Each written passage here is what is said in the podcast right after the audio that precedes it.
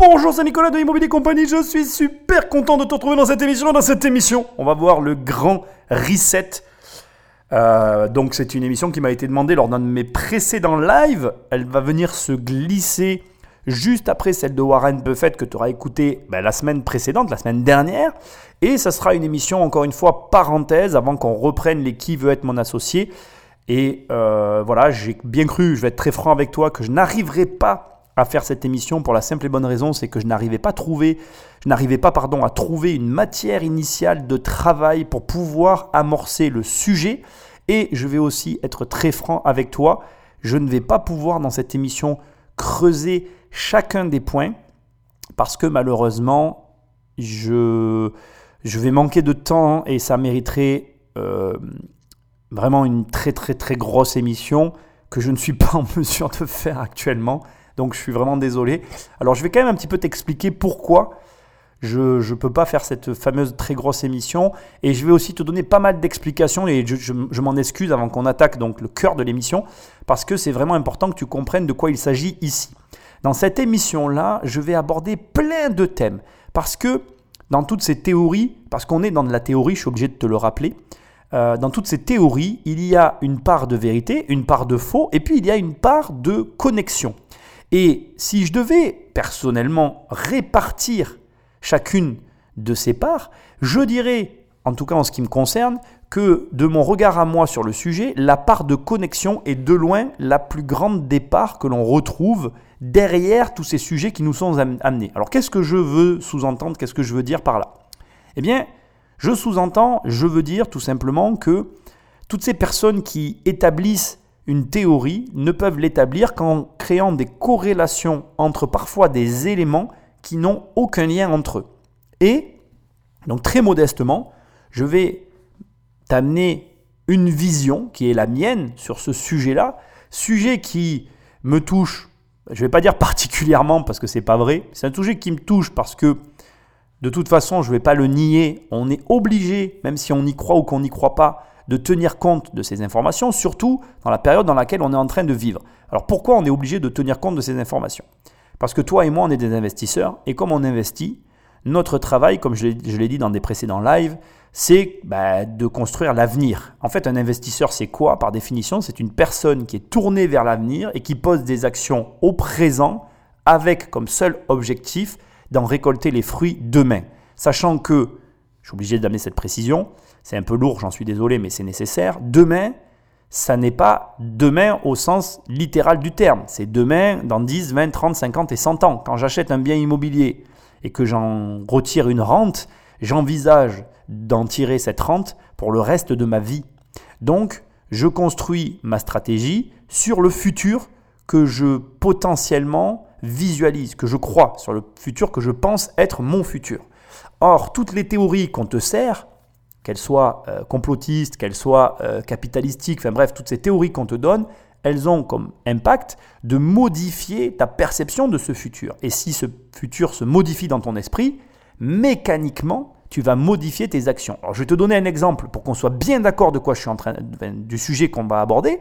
Si j'arrive à t'amener la preuve que un président d'un des pays, je ne sais lequel, va déclarer une guerre atomique sur notre, sur notre sol et que une des villes dans lesquelles tu veux investir va se prendre un missile. Et j'ai la preuve que telle ville va se prendre un missile. Je suis certain que tu n'achèteras pas de biens immobiliers. Donc, l'information que je viens de te délivrer, si tant est qu'elle soit exacte, elle modifie tes comportements d'investisseur. C'est logique, c'est logique. Mais ça veut dire quoi? Ça veut dire que si tu es sous influence, l'influence que tu choisis peut être très, très négative. Elle peut être réellement néfaste pour tes choix. Parce que si jamais l'information du missile est fausse et que tu n'achètes pas, ben, tu auras le droit de m'en vouloir.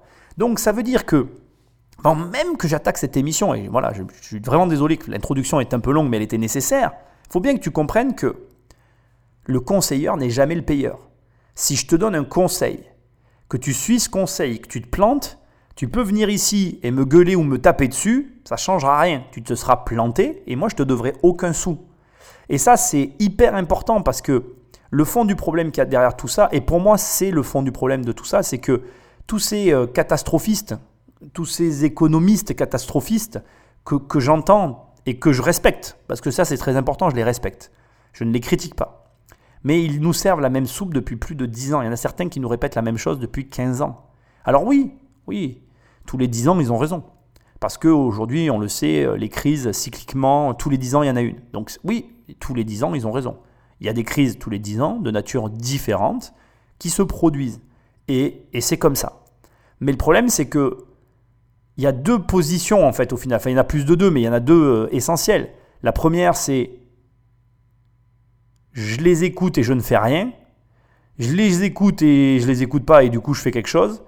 Je reste neutre, je prends l'information, je l'ingère et je l'incorpore à ma stratégie et j'en modifie ma stratégie. Bref, comme tu viens de l'entendre et je pourrais t'en donner encore d'autres, il y a plein de possibilités, en tout cas plein de façons de d'intégrer à sa vie ce qui est dit par ces personnes-là, mais il y a quand même un énorme problème. C'est que si tu choisis de ne rien faire parce que tu écoutes ces discours catastrophistes, bien en fait, tu perds énormément d'argent. Et moi, ça m'a toujours gêné en fait les, les, mauvaises augures, les, les, prédictions de mauvaises augures, parce qu'elles encouragent à l'immobilisme. Et si on n'est jamais sûr de quoi demain est fait, on est sûr que l'immobilisme financier est la première cause de pauvreté dans le monde. Et ça, c'est moi qui le dis. Donc, ce que j'essaye de te dire et que je veux que tu intègres à partir de maintenant, avant même que cette émission commence, c'est que tout ce que tu vas entendre là, et même les informations que je vais te donner, ça n'est que des points de vue. Et je ne pourrai jamais prédire le futur. Ce que je sais au moment où j'enregistre l'émission, c'est qu'on est confiné. Voilà, on est en confinement. Les choses peuvent s'aggraver, elles peuvent s'améliorer, elles peuvent évoluer d'une façon plutôt que d'une autre mais d'aucune façon et d'aucune manière, tout ce que tu vas entendre dans cette émission n'est vérifiable et ne peut être vérifié tant que ça n'est pas arrivé. Donc en, définitive, personne, ni même moi, ne connaît le futur. Je vais simplement analyser des éléments en recroisant des informations pour venir étayer ou contre-argumenter certains sujets. On va parler du grand reset, on va parler du vrai sujet dont vous voulez parler. On est bien dans cette émission, mais Choisis bien qui te prédit ton avenir, parce que l'avenir que tu écoutes est le présent que tu construis. On attaque, et comme d'habitude, parce que j'ai failli oublier, mais rappelle-toi que si tu veux m'aider, tu prends le téléphone d'un ami et tu l'abonnes sauvagement à cette émission. Et au passage, tant qu'à tenir le téléphone de quelqu'un d'autre et à créer du lien social, tu me laisses un avis et des commentaires avec des petites étoiles parce que ça m'aide beaucoup. Puis je lis tous tes commentaires et ça me fait super plaisir. Sinon, tu vas sur le site immobiliercompagnie.com dans l'onglet formation. Il n'y a qu'une seule formation, un million. Tu cliques, tu cliques, tu cliques et on travaille ensemble. Sinon, toujours sur le même site immobiliercompagnie.com dans l'onglet livres, eh bien, il y a des livres. Il y a devenir riche sans argent et devine quoi? Je t'offre les 100 premières pages de mon livre. Et si jamais bah, tu l'as aimé, achète-le sur Amazon, la Fnac, bref, où tu as envie. Et si jamais bah, tu veux me le prendre sur mon site, bah, tu peux aussi le prendre. Et là, tu as un pack complet avec le livre numérique, le livre audio et le livre papier. Tout ça en un seul prix, tu reçois tout chez toi et ça me fait super plaisir. Donc sans plus attendre, Magnéto Patrick, on écoute le grand reset selon le forum de Davos. Tout le monde est partant pour le grand reset. Enfin, presque tout le monde. Il y a un gars qui a le pouvoir de faire quelque chose pour arrêter ça, et vous savez exactement de qui je parle. Alors, avant que tu vois de qui il parle, même si tu as peut-être une idée, on va un petit peu cadrer tout ça, parce que je t'ai teasé, mais il est temps de rentrer dans le vif du sujet. C'est quoi, Nicolas, le forum de Davos? C'est quoi le grand reset? Et qui y a derrière tout ça? Alors, le forum de Davos a été fondé par Klaus Schwab. Et euh, en fait, pour faire simple, c'est euh, un regroupement, moi je vais présenter ça comme ça, qui propose des conférences, d'accord Et durant ces conférences et ces regroupements, ils raisonnent, ils réfléchissent sur les grands sujets du monde. Alors bien évidemment, ni toi ni moi, nous sommes invités hein, pour euh, que Klaus Schwab daigne euh, à bien vouloir nous inviter. Ben, il faut faire partie des grands de ce monde, des, des, influenceurs, mais pas ceux qu'on voit sur Instagram, non, de ceux qui nous influencent au niveau politique, au niveau de certaines sociétés qui ont une influence telle que ben, elles rentrent dans le cadre de ces influences qui ont une vraie prise sur le monde. Bref, on est face à, à quelque chose qui pourrait s'apparenter ces réunions de riches dont on entend des fois parler, comme le siècle, euh, comme euh, à plus petite échelle et qui est plus dans notre entourage, euh, les francs-maçons, tout ça. Bref, des gens qui ont une certaine influence et qui daignent à vouloir réfléchir à notre sort à nous, de pauvres petits humains. Voilà. Alors attention, je, le tourne un peu à la dérision, mais il n'y a aucune critique dans ma bouche. Je veux, d'ailleurs, ben c'est bien, on va, on va parler un petit peu de ça. Il faut que tu comprennes quelque chose. Alors que tu fasses partie euh, d'un des mouvements dont je viens de parler, ou que tu n'en fasses pas partie, ou que d'une façon ou d'une autre tu fasses partie d'un regroupement, il faut que tu intègres tout de suite que depuis toujours les êtres humains se regroupent entre eux en fonction de divers euh, éléments. Alors il existe des loups solitaires comme moi, moi je suis un loup solitaire, je suis quelqu'un qui n'aime pas ce genre d'éléments, mais je vais quand même te donner un témoignage personnel et euh, qui est réel. C'est qu'à des moments, je ressens le besoin de faire partie d'une communauté. Ça m'arrive, j'ai cette volonté, mais comme j'ai la flemme de faire tout ce qu'il faut derrière pour que ça arrive, ça n'arrive jamais dans mon cas. Et la réalité, c'est que ce que je veux manifester en te disant ça, c'est que tous à notre échelle, dans nos activités, il y a un moment donné, on a envie de confronter nos idées avec des personnes autour de nous, de d'échanger sur nos, euh, nos, inquiétudes, nos problématiques au quotidien et de parler avec des gens qui sont quelque part dans des situations proches de la nôtre. Et c'est ça l'effet de regroupement. D'ailleurs, le plus simple que je vais nommer maintenant ici, c'est celui que nous sommes en train de vivre, toi et moi. Euh, si moi j'ai créé ces émissions et que j'aime tant les faire, c'est que quelque part, ça me permet de fédérer autour de, de, de, ce mouvement tous les investisseurs et de parler avec des gens comme toi. Et ça me fait plaisir après d'être en contact. Et c'est un contact que j'apprécie plus en fait, parce que je n'aime pas l'idée d'être contraint par des réunions régulières à devoir aller quelque part. Et c'est ça en fait ce genre de forum. C'est des gens qui se regroupent en fonction bah, d'une classe sociale. Alors après, c'est là où parfois le bas blesse pour certaines personnes, surtout celles qui ont des problèmes avec l'argent. Mais il faut comprendre une chose par rapport à l'argent que je veux quand même préciser. Quand tu gagnes de l'argent, si, enfin, quand tu veux gagner de l'argent, on va plutôt dire ça comme ça, le gain d'argent est lié à un phénomène très particulier qui est l'exigence. Si tu veux gagner beaucoup d'argent, il faut être très exigeant. C'est aussi simple que ça. On peut te donner mille et une techniques, euh, après on peut te compliquer la sauce tant qu'on veut. La vérité, elle est toute nue, elle est toute simple.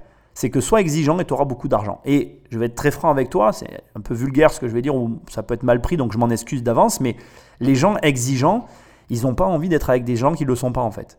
C'est-à-dire que, euh, voilà, moi j'ai une certaine exigence, tu vois, et je vais te donner un exemple tout bête, par exemple, j'ai aucun problème avec le fait qu'il y ait des gens qui fument, ça me gêne pas, mais ça me gêne quand il y a des gens qui fument à côté de moi. Donc j'ai pas, c'est une exigence en fait. J'ai l'exigence de pas être avec des gens qui fument. Voilà. Ou alors après, comme je dis, tu fumes très bien, mais fume pas là, tu sors, tu vas ailleurs et puis tu reviens me voir après. Et j'ai aucun problème. C'est pas du, tu vois, c'est pas, je, je, veux pas que le fumeur croit que je lui montre du doigt. Ça me gêne pas qu'il fume. Ça me gêne juste qu'il fume. ça me contrarie. C'est quelque chose. Je n'aime pas l'odeur de la fumée. Voilà. Donc je n'ai pas envie qu'il soit avec moi. Bref, ce que j'essaye de t'expliquer, c'est que donc, les gens qui ont de l'argent, ils ont de l'exigence. Par exemple, les gens qui ont de l'argent se payent des belles caisses. Comme ils ont des belles voitures qu'ils vont payer très cher, en général plus de 100 000 euros, bah, ils y font un peu plus attention qu'à une voiture normale. Et du coup, bah, ils ont envie de rencontrer des gens qui se payent des bagnoles de plus de 100 000 euros et qui y font aussi un peu plus attention que des voitures normales. Et tu comprends que comme ça, bah, ils se créent des groupes qui donnent envie de se réunir. Bref, donc, Klaus Schwab, euh, il crée donc le forum de Davos, qui est un lieu où euh, il y a des personnes qui euh, échangent sur la situation du monde de façon générale. Pourquoi? Parce que ce sont des gens qui ont le pouvoir d'influencer le monde. Klaus Schwab est un ingénieur et économiste allemand, si jamais tu te poses la question. Et il a tout simplement initié, ou en tout cas mis en exergue, ou en tout cas souligné le fait que le Covid nous donne une occasion, une occasion réelle, concrète, de pouvoir changer le monde. C'est-à-dire qu'il dit simplement, il dit ceci, il dit le Covid nous amène à nous questionner sur notre situation et nous permet aussi, ben, par rapport au confinement, à l'après-confinement, d'accepter peut-être plus facilement un nouveau monde et il, on va dire, euh, impulse l'idée du grand reset. Donc l'idée du grand reset, c'est quoi? C'est un reset, au cas où tu ne saches pas ce que c'est, quand tu as une console ou un ordinateur, tu appuies sur le bouton reset, ça reboot l'appareil informatique et ça le remet en position de redémarrage en fermant tout ce qui a été ouvert comme fenêtre. Donc tu imagines, tu as un ordinateur devant toi, tu es en train de travailler, tu as ouvert 1200 fenêtres. Si tu ouvres 1200 fenêtres sur un ordinateur, ben, selon l'âge de l'ordinateur, dans notre cas, euh, l'ordinateur est un petit peu vieux puisqu'il a plus de 2000 ans, il est un peu usé, donc il commence à laguer. Et donc là, tu fais un reset. Et le reset, en fait, qu'est-ce que ça fait? Ça va fermer toutes les fenêtres et ça va juste redémarrer le système sans aucune fenêtre d'ouverte. Et c'est ça, en fait, l'idée. C'est de dire, OK, on fait un grand reset. Et ce grand reset, eh ben, il va nous permettre de repartir sur de bonnes bases. Voilà le départ de l'histoire. Donc, ça se traduit par quoi pour lui? Ça se traduit, alors je vais vraiment là maintenant le citer, d'accord? Nous avons l'occasion de réinitialiser le système actuel qui n'est pas durable au niveau environnemental et social.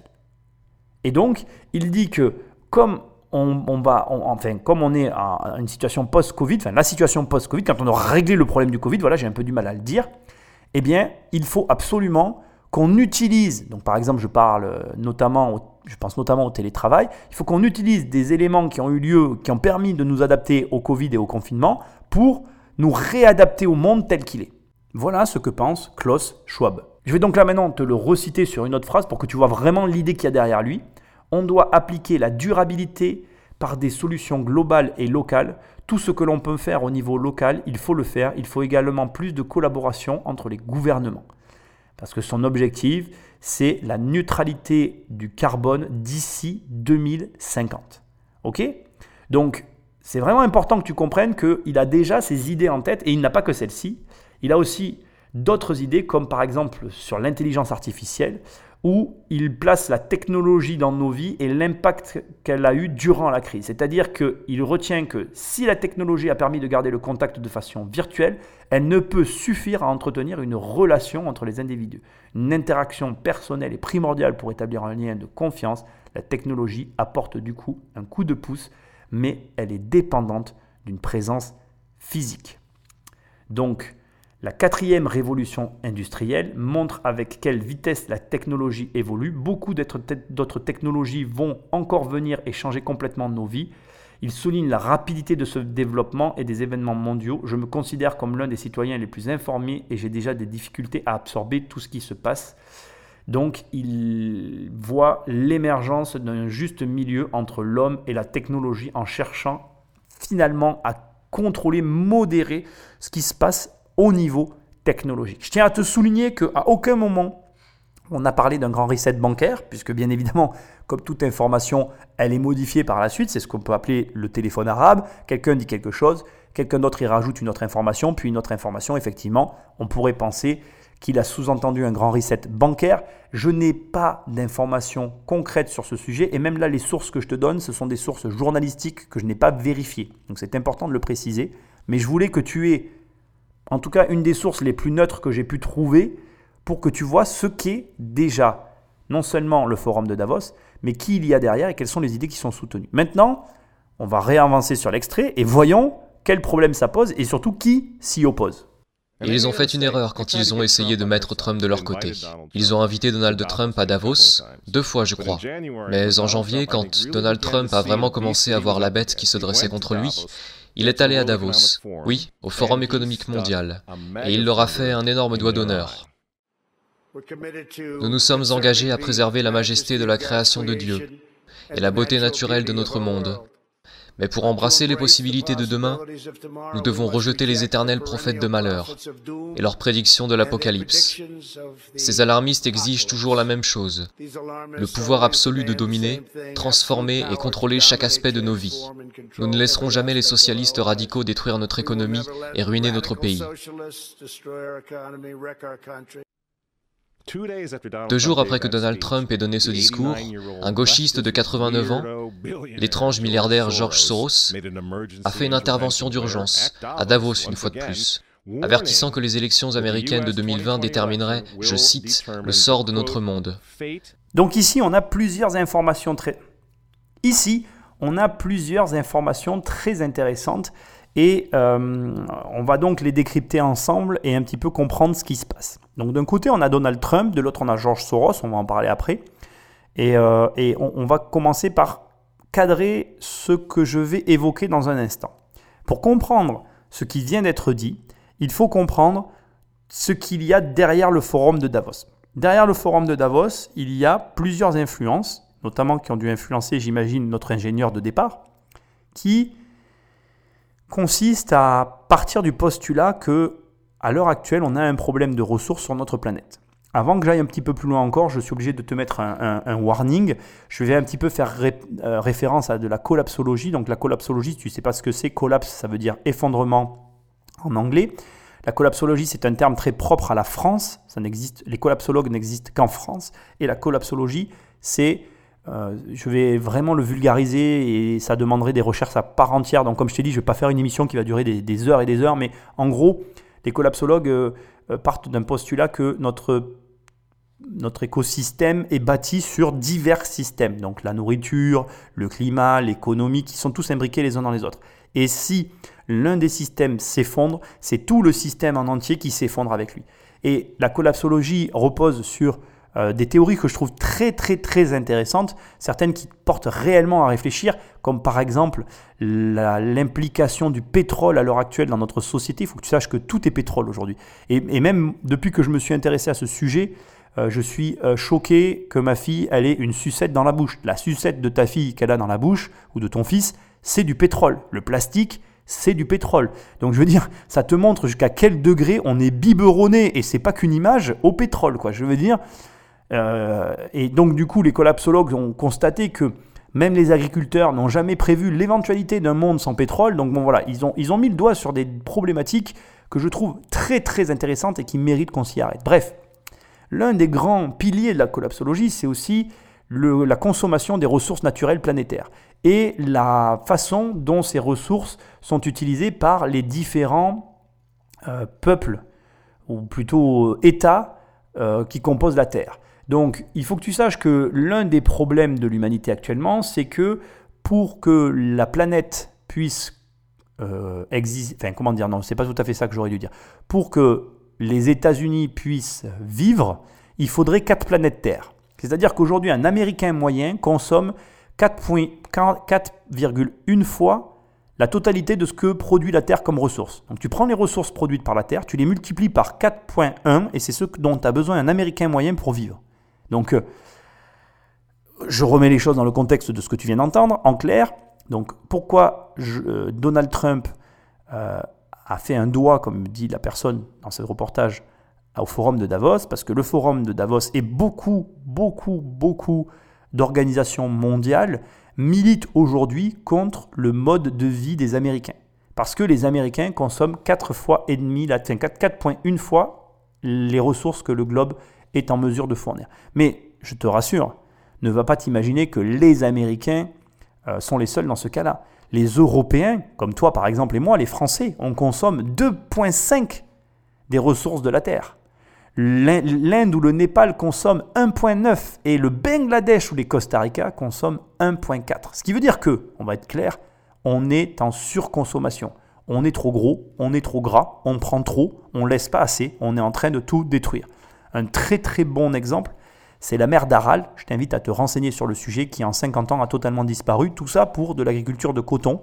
Et quand tu vois les séquelles laissées sur la mer d'Aral, ça fait froid dans le dos. Et euh, je pense que réellement, s'intéresser comme ça à ce qui se passe sur des microclimats pour de l'argent, eh bien c'est compliqué et ça nous fait nous poser des questions. Donc, finalité, on en revient à notre sujet de départ, Donald Trump a été convoqué par un gros groupement de penseurs, le forum de Davos en l'occurrence, pour qu'on lui explique que finalement, ben, le mode de consommation de son pays n'est pas le bon et qu'il va devoir baisser, rabaisser son niveau de vie pour pouvoir cadrer dans ce que le monde souhaite avoir. Et le discours que tu as entendu, c'est ni plus ni moins le discours d'un mec qui a dit Les gars, je voyage en première classe, je voyagerai pas en seconde. À la ligne. Mais on va étendre un petit peu le débat et réfléchir un petit peu à, ce qu'il y a caché derrière ça, parce que je veux qu'on soit très clair, toi et moi, je ne critique absolument pas Donald Trump et je ne peux pas le critiquer. Pourquoi? Parce que les gouvernements, tous les gouvernements du monde ont besoin d'hommes comme ça en fait. Et j'ai pas d'idée politique derrière ce que je vais t'expliquer, je veux que ce soit très clair. Je vais juste partir du principe de base. Écoute bien et tu vas comprendre. Le président actuel américain, on va pas le nommer, on va essayer de l'anonymiser ou le rendre anonyme pour quelques minutes, ne défend que les intérêts de son peuple. Il a euh, cherché à euh, regonfler ou en tout cas à ramener des richesses sur le sol américain. Il refuse à ce que les États-Unis revoient leur modèle. Bon, déjà parce que premièrement, il en a tiré bénéfice, mais deuxièmement parce qu'il estime que c'est pas le modèle qui est à revoir, mais le monde qui est à changer. C'est une façon de voir les choses. Et surtout, il défend un mode de vie. Et soyons très francs, c'est une personne patriote. C'est quelqu'un qui aime son pays et qui veut que son pays reste comme il est. et il veut lui rendre, eh bien, euh, son éclat d'antan. Il veut le remettre au même niveau qu'il était avant. À quelle heure et qui peut reprocher à une personne de faire ça pour son pays? Si aujourd'hui la France avait un président comme ça, je l'appellerais peut-être pas Jean-François et je le respecterais un petit peu plus. Parce qu'aujourd'hui, si toi, moi et tous on s'accorde sur un point, c'est qu'on en a ras-le-bol d'avoir des Jean-François qui nous prennent, un, pour des idiots, qui, deux, n'agissent que dans leurs intérêts, qui, trois, ne considèrent pas le peuple. Et comment veux-tu qu'on croit à une parole politique quand cette même parole politique, entachée d'affaires, de malversations et de magouilles, nous explique comment nous comporter quand eux-mêmes ne sont pas capables d'agir ne serait-ce que dans l'intérêt de la nation? Quand tout ton peuple te dit que tel comportement nous semble bizarre et n'est pas acceptable, et que tu le continues à le maintenir et à le soutenir, comment veux-tu qu'on te respecte? C'est compliqué d'attaquer Donald Trump sur ce sujet parce que clairement, de mon point de vue, Donald Trump défend les intérêts de la nation et les intérêts de son peuple. Et ça, quoi qu'on en dise, peu importe ce qu'on pense de l'homme, on ne peut pas reprocher l'attitude politique car c'est ce que tout peuple attend de son dirigeant.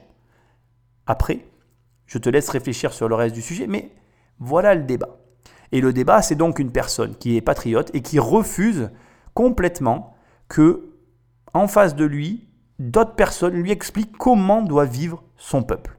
Maintenant, intéressons-nous une seconde à George Soros. Alors, je ne sais pas si tu sais qui il est, mais c'est un spéculateur. C'est un spéculateur qui, entre autres, a spéculé contre des États. Dans ses faits d'armes, je crois qu'il y avait quelque chose en lien avec l'Angleterre. Bon, je te laisserai faire aussi des recherches sur le personnage.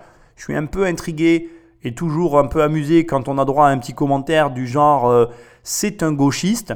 Je, bon, je ne le sais pas, mais je trouve que c'est un attelage de mots assez euh, amusant. J'ai des doutes sur le fait qu'un spéculateur à ce niveau-là, qui est un milliardaire, spéculateur, euh, soit un gauchiste. Mais au demeurant, si on recontextualise ce que je viens de te dire, le fait qu'ils disent que si Trump est réélu, le monde court à sa perte, l'image n'est pas liée à de la finance, elle est liée à ce que je viens de te dire, car effectivement, quand tu es face à une personne qui refuse d'entendre que le monde de, consommation de son pays est en train de détruire son écosystème, et encore une fois, je t'invite à regarder la mer d'Aral, qui est vraiment très très bon exemple, eh bien, tu comprends que sur le moyen court terme, euh, si le comportement n'est pas modifié, ce n'est pas un problème économique qui leur pend au nez, c'est un problème structurel à tout un tas de niveaux qui est euh, ben, est-ce qu'ils vont pouvoir continuer à se nourrir euh, au vu des consommations de nourriture, enfin au vu de la consommation qu'ils peuvent avoir au niveau de la bouffe, est-ce qu'ils vont pouvoir continuer à maintenir leur niveau en ayant ce niveau-là de consommation, leur niveau de vie général en ayant un tel niveau de consommation nutritionnelle?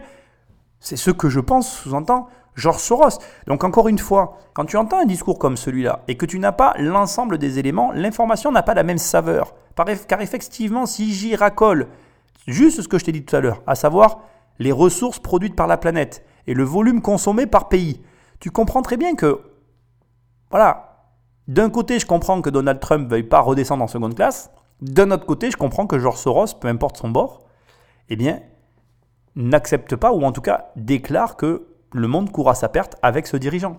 Maintenant, pour l'instant, il n'y a pas de complot, pas à mes yeux en tout cas, mais voyons un petit peu la suite des événements. Maintenant, puisqu'on parle de Davos, jetez un coup d'œil une fois de plus. C'était un mois après que Donald Trump s'est adressé à Davos et leur a fait un doigt d'honneur. Voici ce que le pape François et l'économiste Jeffrey Sachs ont répondu. C'est un pays dangereux en ce moment. Il sera absolument dangereux si Trump est réélu.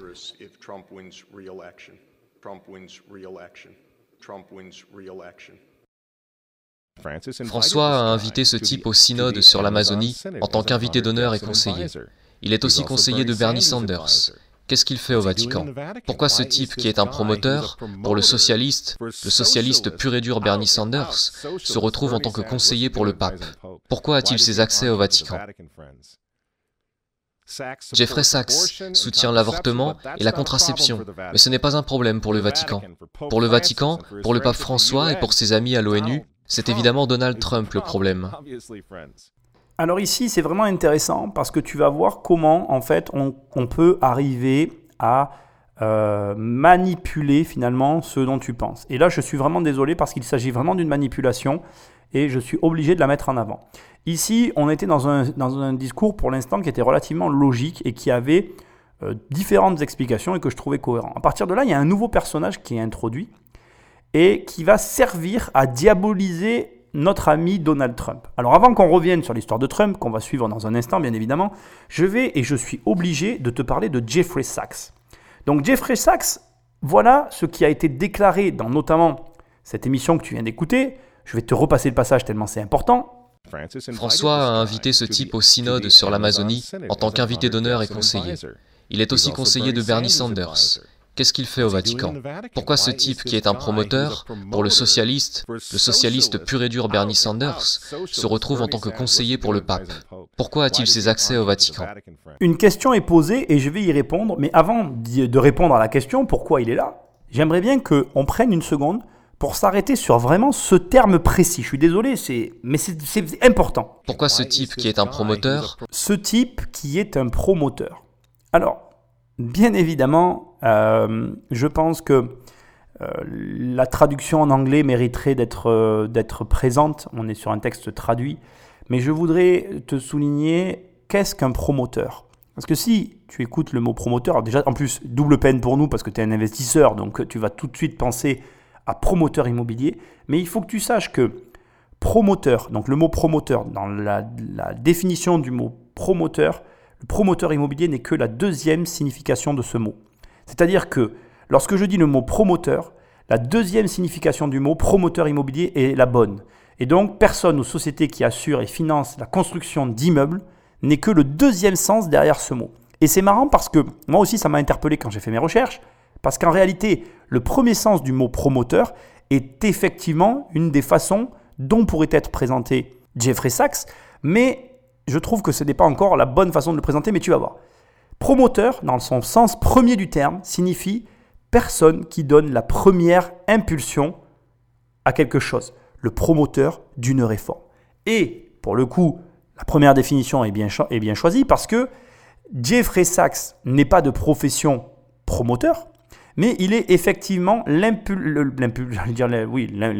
mais ça se dit pas, il a à son actif l'impulsion de plusieurs réformes et on va en parler. Alors, déjà, j'aime pas ça du tout parce que je trouve que et je pense, et j'en suis convaincu que le terme promoteur n'est pas choisi au hasard. C'est un terme péjoratif. Et je pense, en tout cas personnellement, que je n'aurais pas choisi ce mot pour définir Jeffrey Sachs parce que j'aurais pertinemment su qu'en l'utilisant, ça aurait créé une confusion dans ceux qui auraient écouté l'émission. Et donc, à l'inverse, je suis quasiment du coup convaincu que le mot a été choisi pour créer cette confusion. Pourquoi? Parce que, à moi maintenant de te donner, et tu vas beaucoup rigoler, quelle est à ton avis la profession, le vrai métier de Jeffrey Sachs? Le métier de Jeffrey, de Jeffrey c'est qu'il est pédiatre. Jeffrey est pédiatre. Alors, c'est quoi un pédiatre? Un pédiatre est une branche de spécialisation de la médecine qui étudie le développement psychomoteur et psychologique normal de l'enfant ainsi que toute la pathologie qui y a trait de la naissance à la période post-pubertaire, où il devient donc adulte. À quelle heure il y a un rapport entre un pédiatre et un promoteur? Si, en tout cas de mon point de vue, ce rapport n'a pas été fait dans le but de te corrompre l'esprit. Bon, je vais arrêter mon truc, mais je voulais quand même le souligner parce que, encore une fois, et comme je te l'ai déjà dit et je te le redis, je n'aurais pas choisi le mot promoteur pour le définir. Mais maintenant, venons-en au fait. En quoi il est un promoteur? Alors, figure-toi que Jeffrey Sachs est l'auteur de plusieurs ouvrages et il est aussi euh, à la base de, réformes, ou plutôt, je dirais, de stratégies qui, je vais l'avouer quand même, sont discutables. Alors pour commencer, Sachs est l'auteur de plusieurs livres, dont certains ont fait réellement polémique. Alors des livres qui sont traduits aujourd'hui que je n'ai pas lus pour l'émission, mais La fin de la pauvreté et Le fardeau de l'homme blanc sont entre autres des ouvrages qui ont fait grande polémique au sein de la communauté internationale et à différents niveaux. Pourquoi? Parce que en fait, il y défend une théorie selon laquelle les pays pauvres seraient piégés dans leur pauvreté et que pour qu'ils puissent en sortir, Ils ont besoin d'aide étatique et ou étrangère à grande échelle pour leur permettre d'atteindre les mêmes niveaux que les pays développés. Et là, bizarrement, quand je te dis ça, tu peux arriver à comprendre en quoi et pourquoi le Vatican est intéressé par les travaux de ce bon monsieur qui est aujourd'hui aussi, entre autres, professeur. Parce qu'il est devenu professeur du fait de son travail sur ce genre de sujet. Mais il y a un autre élément que je trouve très intéressant le concernant et qui mérite que tu t'y attardes, c'est la thérapie du choc. Donc la thérapie du choc, si tu ne sais pas ce que c'est, c'est que suite à une catastrophe, en fait, euh, qui peut arriver dans un État, donc ben, typiquement, si je devais faire un parallèle avec ce qui nous arrive, le Covid-19, ou alors, euh, comme il y a pu y avoir dans certains pays, en fait, des chocs tels que la chute du mur de Berlin et pour la Russie et le changement de, régime, ce choc peut permettre une thérapie de choc, donc toujours selon lui, qui amène une vague énorme de privatisation en vue en fait de élever, surélever d'un coup le niveau global du pays visé par la fameuse thérapie. Alors il faut comprendre, je ne vais pas ici développer la thérapie du choc, là encore il, faut il faudrait te renseigner, c'est lui qui a conseillé, qui a préconisé cette thérapie pour la Bolivie, la Pologne et la Russie. La conséquence a été que bien évidemment une toute petite partie de la population s'est enrichie au détriment de l'autre, et euh, il y a eu d'énormes scandales autour de ça, car ces méthodes de travail euh, celles qui ont été préconisées par ces soins, ont eu pour le coup, et pour tous ceux qui y sont intéressés, des euh, conséquences désastreuses sur l'économie générale, au détriment d'une minorité qui s'est enrichie. Mais essaye de réfléchir deux secondes en vérité. Que fait ce mec avec le pape? Que fait ce mec avec ses puissants? C'est très simple. Ce mec a développé une théorie, la théorie du choc, et il a fait des travaux sur le sujet, en développant tout un système pour pouvoir mettre en place la thérapie du choc. Si toi, tu es un homme politique et que tu as envie de mettre en place la thérapie du choc, qui tu vas aller voir? Le mec qui a lu le livre et qui t'en parle vite fait ou l'écrivain et le chercheur qui travaillent sur le sujet depuis 10 ans? La réponse, euh, elle est toute trouvée. Tu vas t'adresser à Dieu, tu vas pas parler à ses disciples. Au moins, tu auras les vraies réponses et en plus, tu pourras appliquer que mieux ce qu'il te propose. En clair, ce que j'essaye de te dire, c'est qu'on écoute ce qu'on a envie d'entendre. Si demain, pour diverses raisons, tu découvres que l'un des plus gros investisseurs du web a été formé chez moi.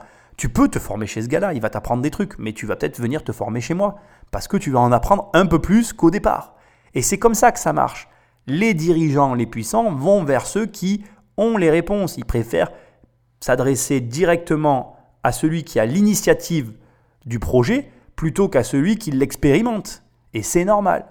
Donc, on en revient à notre petit débat de départ. On a resitué qui était Jeffrey Sachs. C'est une personne tout à fait normal, qui a un intérêt pour les puissants de ce monde parce qu'il développe des idées controversées mais qui ont le mérite d'exister, et qui, quand tu vois ce qu'il soutient par rapport à la pauvreté, intéresse l'Église, mais qui intéresse aussi les États parce qu'il n'a pas fait que s'intéresser à la pauvreté, il a développé la thérapie du choc pour permettre à des États de réélever leur niveau d'un coup en faisant rentrer des capitaux privés et surtout en privatisant à tout va dans le pays. Mais malheureusement, ça n'a pas toujours fonctionné. Alors, à quoi sert ce personnage dans l'histoire? Eh bien, il va servir à décrédibiliser le discours de départ. Et là, ben, tu vois comment se construit une théorie du complot. Parce que, bien évidemment, Jeffrey Sachs, ben, il, est un promoteur, il est un promoteur d'idées. Mais ce n'est pas un promoteur immobilier qui vient avec son argent euh, pervertir tout le monde. On continue ou on continue pas? Peut-être que tu n'aimes pas ce que je dis, mais en attendant, là je prends un complot et tout n'est pas vrai. En tout cas, pour l'instant, tout n'est pas vrai. Je considère clairement l'administration Trump comme un danger pour le monde, mais tel que je le vois, comme un phénomène purement temporaire, qui disparaîtra en 2020.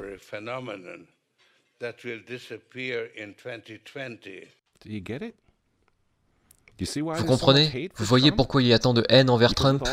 Parce que malgré tous ses défauts, il est capitaliste, il n'est pas mondialiste. Il ne sera jamais l'un d'entre eux. C'est pourquoi il a retiré les États-Unis de l'accord de Paris sur le climat. Donald Trump a retiré les États-Unis de l'Organisation mondiale de la santé, l'entreprise de Bill Gates. Et maintenant, il menace de retirer les États-Unis de l'Organisation mondiale du commerce. Les gens disent Oui, Donald Trump s'est marié deux fois, c'est vraiment un homme mauvais. Mais il est en train de tenir tête à des démons. Personne n'a dit qu'il était saint. Il frappe les vaches sacrées des Nations Unies dans le monde entier en ce moment même.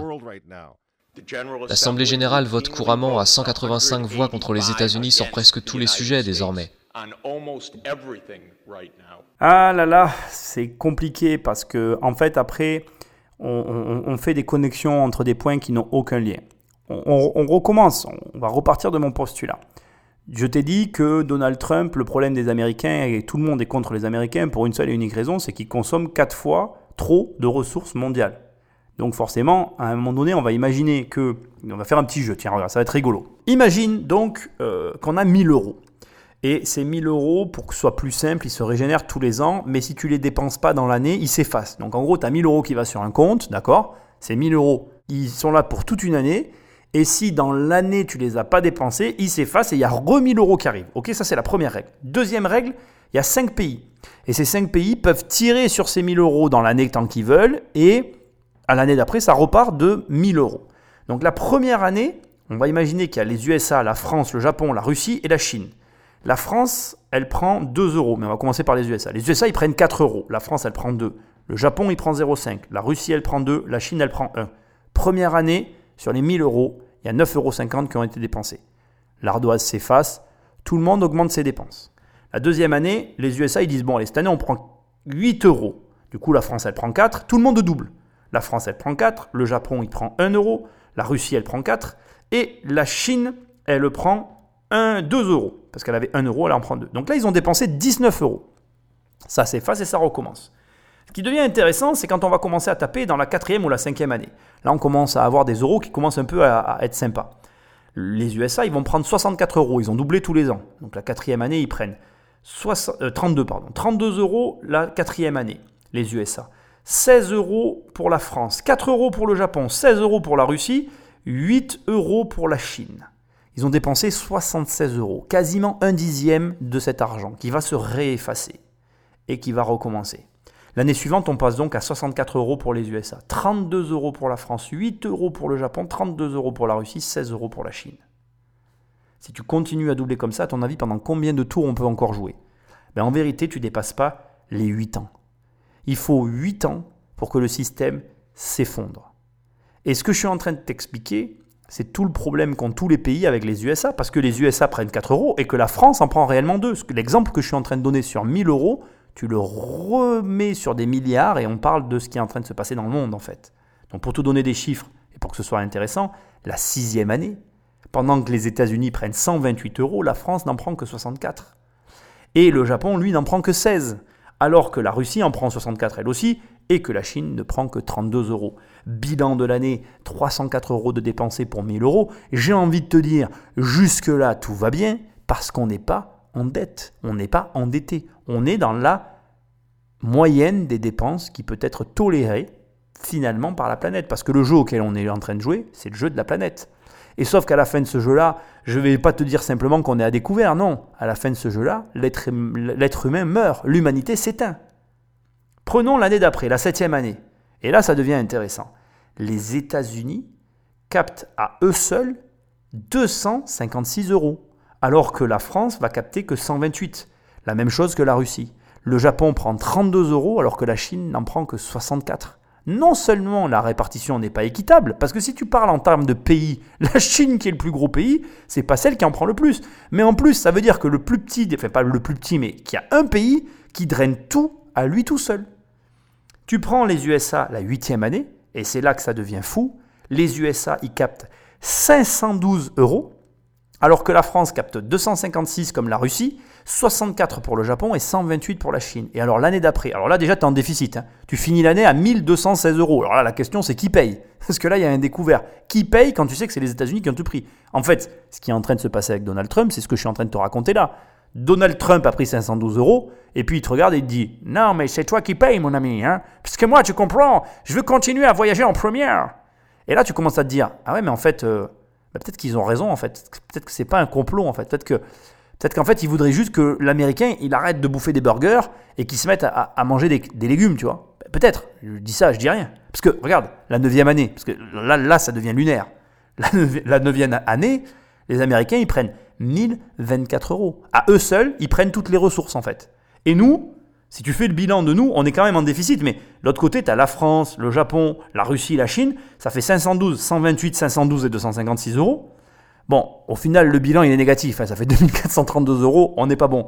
Mais je veux dire, les Américains, eux seuls, ils ont tout consommé, tout. Il ne reste rien. Ça, ça n'est pas envisageable. Et donc, bon voilà, il y a des blâmes pour les États-Unis, mais c'est presque compréhensible.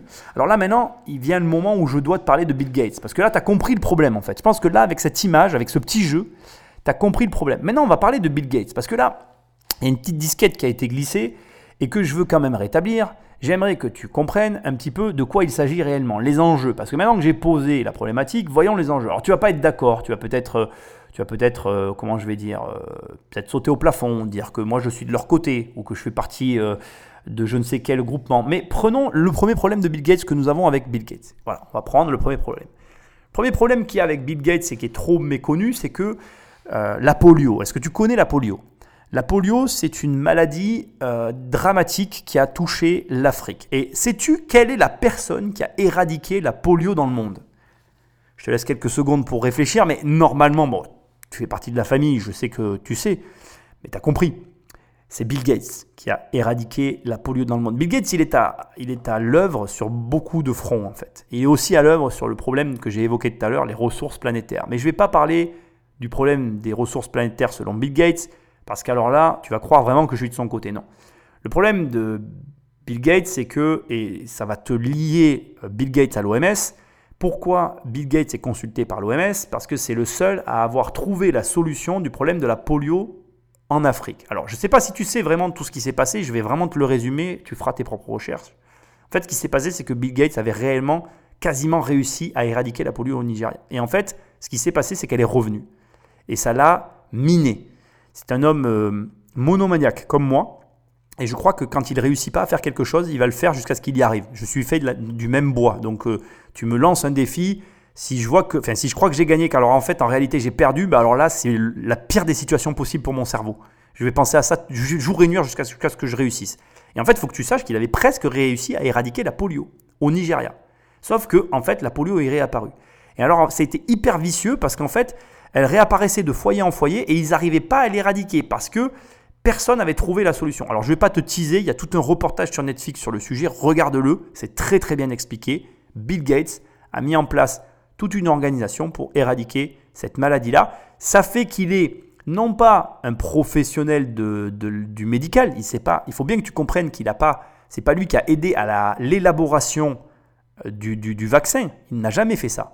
Il a aidé à la mise en œuvre de la comment, comme une guerre en fait si tu veux. Il a fait, il a mis en place la stratégie qui a permis d'éradiquer la polio parce que c'est ça dont on parle.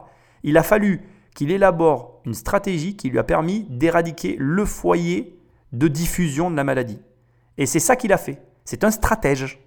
Voilà, il en faut. Tu sais, à la guerre, il y a des stratèges qui coordonnent la guerre. C'est pas le, général que tu vois sur son cheval, comme on te montre dans les films. Le problème, c'est qu'en fait, tu es, nourri au film, en fait. Donc, du coup, maintenant, tu crois que le général, c'est aussi le stratège. Non, en fait, les généraux, ils ont un stratège. Après, c'est eux qui décident de la stratégie qu'ils vont adopter. Mais c'est pas eux qui l'élaborent. Et pour élaborer les stratégies, il faut un stratège. Ben, Bill Gates en est un.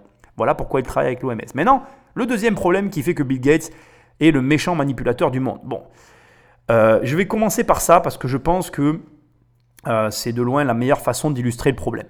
Ok, si tu devais euh, classifier les pays par ordre de richesse dans le monde, d'accord? Ben, Le premier pays, c'est les États-Unis, sans, surprise, d'accord? Après, tu as des regroupements de pays, dont je ne vais pas parler ici pour pas noyer le poisson. Donc, on va faire simple, on, élimine les regroupements de pays. On va juste prendre en 1, c'est les États-Unis, en 2, c'est le Royaume-Uni, en 3, c'est l'Allemagne, et après, ça continue, on s'en fout. Voilà. Tu as, tout un classement. tu sais où est-ce qu'il est, Bill Gates? Il est juste derrière les États-Unis.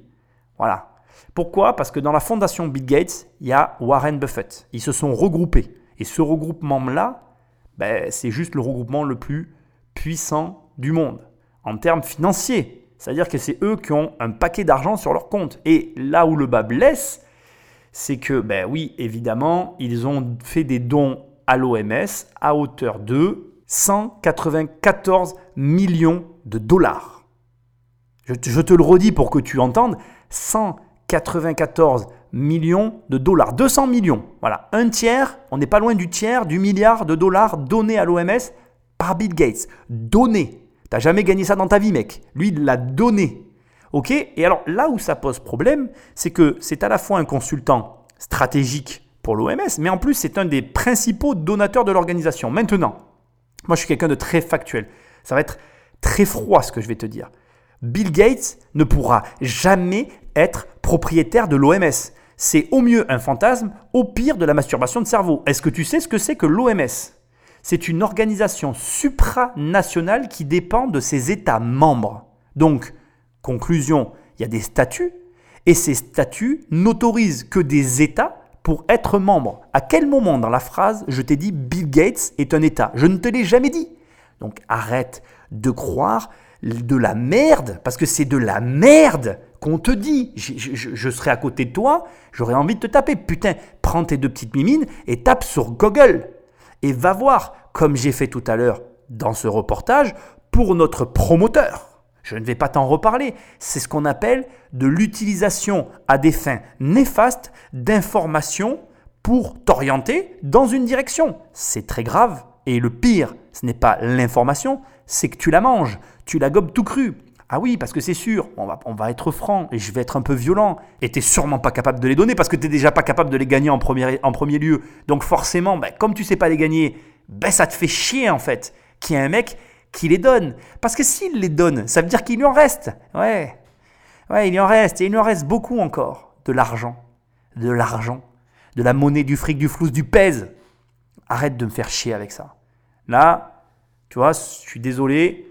Sur des principes d'information qui sont mal déroulés, on en tombe dans des déductions qui sont carrément pourries en fait. C'est pourri de l'intérieur. Je veux dire, euh, comment tu peux te laisser croire à un instant, comment tu peux gober un instant qu'une personne va rentrer dans une association étatique? Je veux dire, admettons, poussons le vice. Est-ce que tu penses que des gens Tous aussi incapables les uns que les autres de gagner de l'argent, vont laisser rentrer un mec stratège et riche, plus riche qu'eux, dans une association où ils ont un peu de contrôle Je veux dire, si t'es pas intelligent au point d'y croire, et au moins un peu de bon sens, essaye de sauver les meubles, fais-moi plaisir. Vas-y, euh, redors-toi un peu le blason. Ça en est tellement stupide que je n'ai même pas envie de me prononcer sur ce sujet. Je le fais vraiment parce que ça m'a été demandé et que si tu veux, à un moment donné, la géopolitique, c'est très compliqué et les gens ne comprennent pas en fait. Parce que poussons le vice. Imaginons que tout ça soit vrai. Imaginons que tout ça soit vrai. Et imaginons vraiment, vraiment une seule seconde, que Bill Gates soit l'homme qui dirige le monde. Mais Bill Gates, il n'a pas toujours été là. Qui dirigeait le monde avant lui? Parce que tu vois, c'est pareil, si on pousse le vice, les mecs disent Mark Zuckerberg, il est aussi dans le complot. Mais qui dirigeait le monde avant, avant Mark Zuckerberg? Parce que si le monde est dirigé, il faut qu'il soit dirigé en permanence, tu vois. C'est comme tout. Ta voiture, quand tu plus dedans, ben, elle avance plus, tu vois, il n'y a plus personne qui la dirige. Donc ça voudrait dire que quand Bill Gates n'était plus là, le monde marchait plus? Ah, il y avait quelqu'un d'autre? Bah, Vas-y, cite-le-moi, vas-y. Attends, j'écoute. Ah non, ouais, mais il n'y a rien à écouter parce que tu rien à me dire en fait. Non, en fait, ce qui te dérange, c'est qu'il est riche, quoi. Voilà. Le problème, c'est qu'il est riche et que comme il est riche, bah, c'est plus facile de se dire que c'est sa faute. Voilà. C'est sa faute, tout va mieux, j'ai un coupable. Bon, écoute, reposons un petit peu tout ça et recentrons-nous sur le vrai sujet qu'il y a derrière. Hein, parce que sinon, je vais m'énerver, ça va pas le faire. Bon, le vrai sujet, c'est que il y a un État, les États-Unis, qui à eux seuls consomment bah, plus que toute la planète réunie, et que s'il continue, ben on va tous mourir. Mais j'ai une question à te poser maintenant, une vraie question de fond. Le, sujet de, de, tout ça, c'est que je pense que tu le comprends, tu as d'un côté des États qui ont conscience de nos ressources limitées et qui sont en train de s'organiser pour faire face. Il faut que tu saches par exemple que la Norvège s'est déjà organisée et que ce sont des pays cités en exemple aujourd'hui, car ils sont en train de se couper complètement du pétrole et espèrent vraiment s'en détacher totalement pour pouvoir proposer un autre futur à l'espèce humaine. Bref, le sujet, il est le suivant. Tu as d'un côté une personne, Donald Trump, qui ne veut s'entendre avec personne et qui veut préserver à tout prix son style de vie. Et tu as de l'autre côté des États qui sont en train de s'entendre pour essayer de trouver des compromis par rapport à notre mode de fonctionnement et pour essayer de se réorienter dans une autre direction. Mais il y a une dernière problématique. Donald Trump peut se permettre peut-être d'agir de la sorte parce que lui-même a un joker dans sa manche en tout cas c'est ma vision, c'est Tesla. Et ne crois pas que Tesla ne joue pas un rôle énorme dans ce dont nous sommes en train de parler ici, parce que si Trump n'avait pas Tesla sur son sol, il n'aurait pas une alternative au pétrole qui lui permet de dire fuck à tout le monde. Ce fuck dont on parle dans cette émission, il est pour moi lié grandement à Tesla et je pense personnellement que beaucoup de personnes sous-estiment l'avenir que Elon Musk est en train d'essayer de construire. Mais ça, je ne vais pas en parler ici parce que là encore, c'est une théorie personnelle et comme je te le dirai depuis le départ, tout ça ne sont que des théories personnelles. Mais ce qui est vrai, et ce que moi je comprends, c'est qu'aujourd'hui, il y a plusieurs visions du monde qui sont en train de s'affronter. Et c'est ce qui doit ressortir de cette émission que tu dois entendre. Et il n'y a pas de vision qui soit meilleure les unes que les autres. Tu dois choisir celle qui te correspond le mieux. La seule vérité qui, j'espère, fera un consensus, et dont on est tous conscients aujourd'hui, je crois, avec ce qu'on est en train de vivre, c'est que on va pas pouvoir continuer à vivre comme on a vécu jusqu'à maintenant. Ça me semble évident pour tout le monde. Même si la pilule est dure à avaler, va bien falloir qu'on l'avale d'une façon ou d'une autre. Et du coup, si Trump s'oppose au reste du monde, c'est parce que Trump souhaite faire perdurer le modèle américain de surconsommation tel qu'il est actuellement le plus longtemps possible. Et vous vous souvenez, puisqu'on parle des Nations? Unies, en novembre 2019, juste avant que le coronavirus arrive, Trump est allé aux Nations Unies, à l'Assemblée générale, et il a déclaré la guerre au mondialisme. Les dirigeants avisés mettent toujours le bien de leur propre peuple, de leur propre pays, en premier. L'avenir n'appartient pas aux mondialistes. L'avenir appartient aux patriotes. Peu après le discours que Donald Trump a livré à l'ONU, que s'est-il passé? Le coronavirus s'est répandu dans le monde, et l'économie américaine qui était en plein essor a été mise sous assistance respiratoire. Pensez-vous que c'était un accident? Allez, allez, effectivement, on peut y voir une espèce de riposte. On peut comprendre, même avec les explications que je viens de donner, et il faut le reconnaître, que le Covid peut être une réponse, une façon de s'opposer au choix de Donald Trump, au choix qu'il fait d'être patriote et de conserver la vie des Américains telle qu'elle est. Est-ce que ça signifie que c'est la réalité? Non, parce que je n'ai pas de preuve de ce qui est avancé ici. Est-ce que c'est impossible? Non, c'est possible. C'est possible que, euh, comme Trump se désolidarise complètement du mouvement général, il soit aujourd'hui pointé du doigt et la cible finalement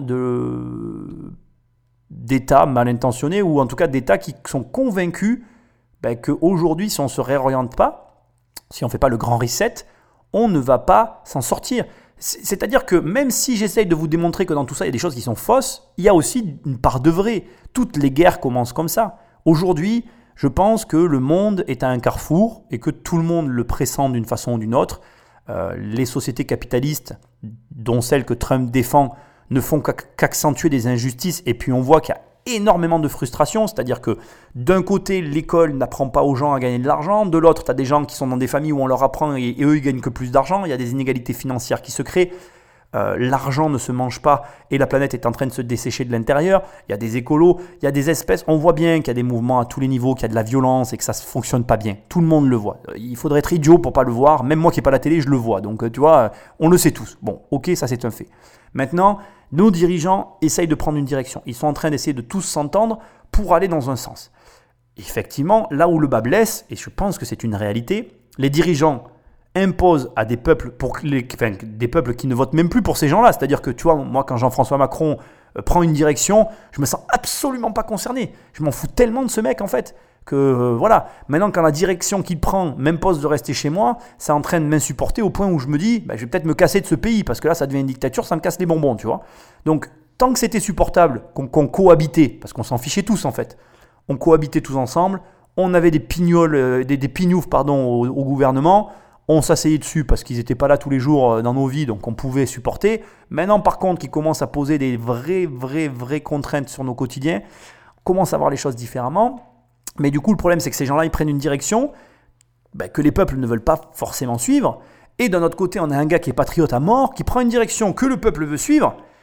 Alors du coup, à qui tu donnes raison C'est compliqué en fait, tu vois. La situation elle est complexe en fait, et c'est pas du tout la situation à mes yeux à moi qui est décrite par tous ces complots en fait. C'est une situation hyper complexe, tellement complexe que tous les complots peuvent s'emboîter parfaitement dedans en fait. Parce qu'au final, quand tu y réfléchis, il y a des intérêts croisés qui sont très compliqués. C'est-à-dire que malgré que par exemple, même imaginons, on ne soit pas d'accord pour changer de style de vie, on est tous d'accord pour que les maladies soient éradiquées. Qu'est-ce que vient faire au milieu de tout ça Bill Gates? Si aide l'OMS à soigner toutes les maladies dans le monde, mais moi je suis hyper heureux en fait. Franchement, sincèrement, j'en ai rien à brère hein, qu'il ait sous doigt ou même qu'il ait des parts dans l'OMS. Vas-y, mais guéris-nous tous quoi. Euh, surtout moi la polio, j'en veux pas. Par contre, tu vois ça, j'en suis sûr.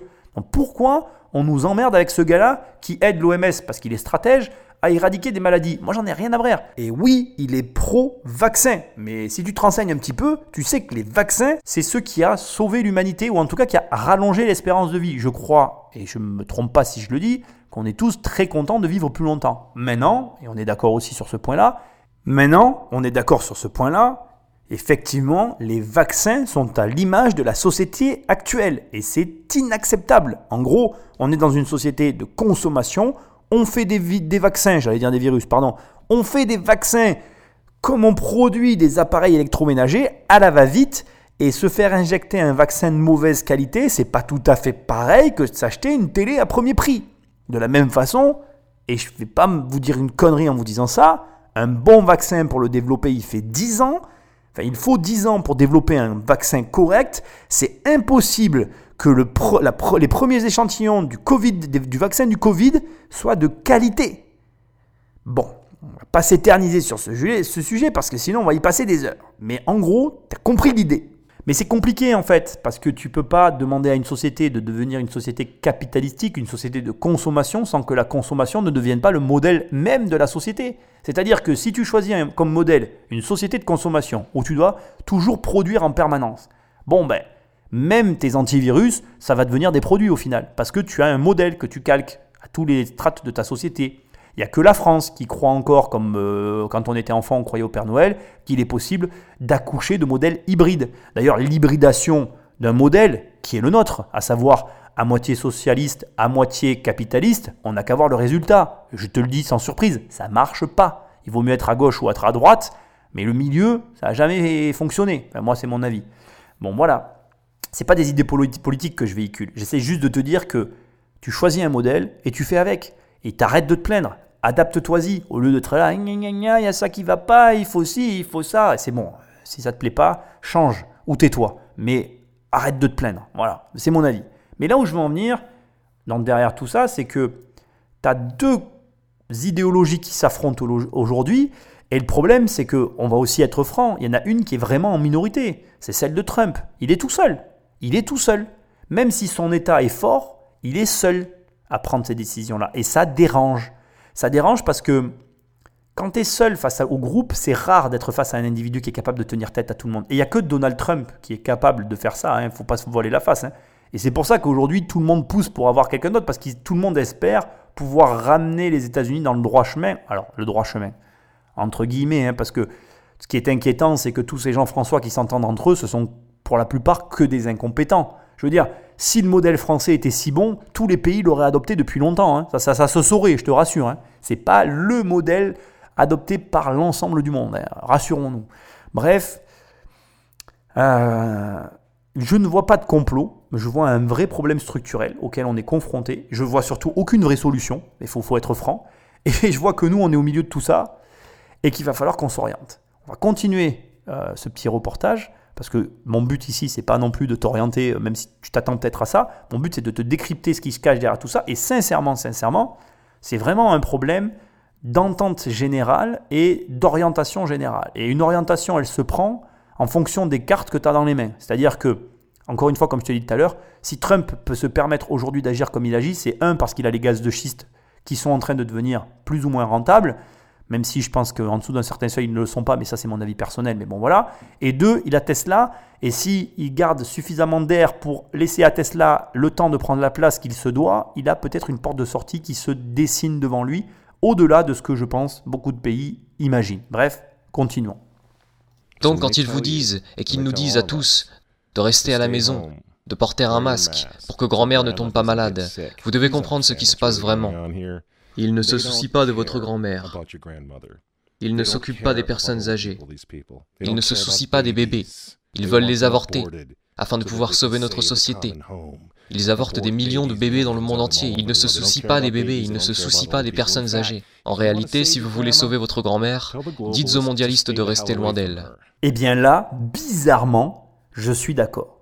Et là, c'est marrant, malgré une construction totalement loufoque à mes yeux, ce point-là est un point avec lequel je suis d'accord, à ceci près que je vais quand même nuancer des propos. Euh, le fait qu'ils avortent des bébés, bon, je ne vais pas rentrer dans ce débat, j'ai pas envie de parler de ça. Par contre, je vais te dire que effectivement, je suis d'accord. Je pense qu'il y a une, volonté de sauver un mode de vie, une société. Et je suis d'accord aussi sur un autre point qui est un peu moins évident, mais qui doit être précisé, c'est qu'en fait, ils nous voient comme des feuilles d'impôt. Tu ne peux pas débloquer des milliards comme ils l'ont fait là pendant le Covid. Tu ne peux pas avoir donné autant d'argent à autant de gens sans attendre en retour que ces gens payent des impôts. Si jamais on meurt, on ne paye plus ses impôts. Et si on ne paye plus ses impôts, comment ils remboursent?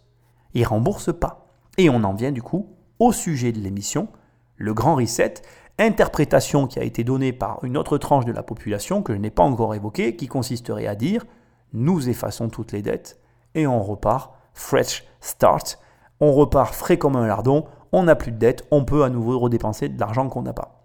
Alors moi j'aurais plein de choses à te dire, l'émission risque, va durer déjà des heures, elle va durer des heures, mais moi j'y crois pas trop au grand reset. Personnellement, si tu devais là me dire aujourd'hui Nicolas, s'il devait y avoir une manœuvre politique visant à spoiler euh, par exemple tous les Français, et que tu me dis quelle serait-elle, ben, je te répondrais les assurances vie. Si à moi tu me dis Nicolas, qu'est-ce que tu penses qu'ils vont faire comme manœuvre politique pour nous spoiler, je te dirais les assurances vie ils vont prendre l'argent des assurances vie et bim, ils soldent de la dette. Et d'ailleurs, honnêtement, si j'étais un Jean-François, c'est ce que je ferais parce que en assurance vie aujourd'hui, il y a le montant pour couvrir notre dette, ce qui est assez rare dans un pays euh, en général, parce que tu vois, tu prends les Américains, il n'y a pas d'argent hein, sur les comptes, je te rassure. Donc eux, non seulement ils consomment beaucoup, mais comme ils dépensent tout, bah, il n'y a pas d'histoire, il n'y a pas de débat. ils n'ont pas les sous de toute façon, il est déjà dépensé. Mais nous, on a l'argent. Donc nous, on a une solution de repli et il y a une loi, la loi Sapin 2, je crois, qui a été votée à cet effet. Donc euh, il y a une double peine, c'est que déjà, et d'une, c'est déjà prêt à être enclenché comme plan, et deuxièmement, c'est une vraie solution de repli parce que le nombre de gens qui ont plus de 100 000 euros sur un compte, si je te dis pas de bêtises, je crois que c'est moins de 15% des Français. Donc euh, euh, maintenir, ou en tout cas contenir, pardon, 15% de manifestants dans les rues, ils sont capables de le faire. Euh, spoiler 50% des propriétaires en créant un impôt sur les résidences principales payées, c'est plus compliqué parce que 50% des gens dans la rue qui vont attaquer l'Elysée, ils s'en sortiront pas. 15%, ils s'en sortent. Donc tu vois, si tu réfléchis en termes d'intérêt et de possibilités, bah, tu comprends que le grand reset, en tout cas pour la France, de mon point de vue, n'arrivera pas. La spoliation sur les comptes d'assurance est beaucoup plus probable. C'est mon avis personnel, c'est encore une croyance personnelle, c'est ce que je vois. Après, euh, on reste des feuilles d'impôt.